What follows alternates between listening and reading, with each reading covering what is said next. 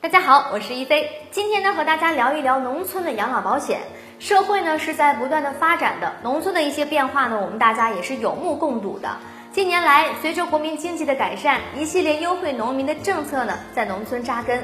对于今天的农村地区啊，不仅农村变得更加的清洁了，农民的生活呢也得到了改善。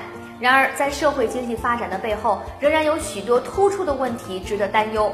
特别是近年来老龄化程度不断的加深，农村的养老问题呀，一直是备受关注。我们都知道，虽然城乡之间的差距呢越来越小了，但是同样是老年人，城乡之间的差距却是越来越大。为什么不买社保呢？为什么不给自己多一种保障呢？是因为社保缴费太贵吗？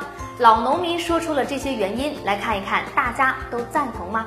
这第一点就是农民外出打工的比较多，工作呢不太稳定，对社保的期望值不高。众所周知，近年来呢，农村的空心化在蔓延，越来越多的农村人呢去外面打工，对农民来说呀，就会出现工作不稳定的现象，流动性比较强，有的时候呢一年更换几个工作。因此，对于许多人来说呢，是否缴纳社保啊，许多农民工并不是那么的关心，关心的更多的是他们的收入问题。这第二点呢，就是生活的压力比较大，没有多余的资金去缴纳社保。在农村呢，很多农民每年定期缴纳社保，实际上呢，与职工社会保障或者是城乡社保有很大的区别。这种社保呢，可以理解为商业保险，每年定额的购买，等到了退休年龄的时候呢，按月领取退休金。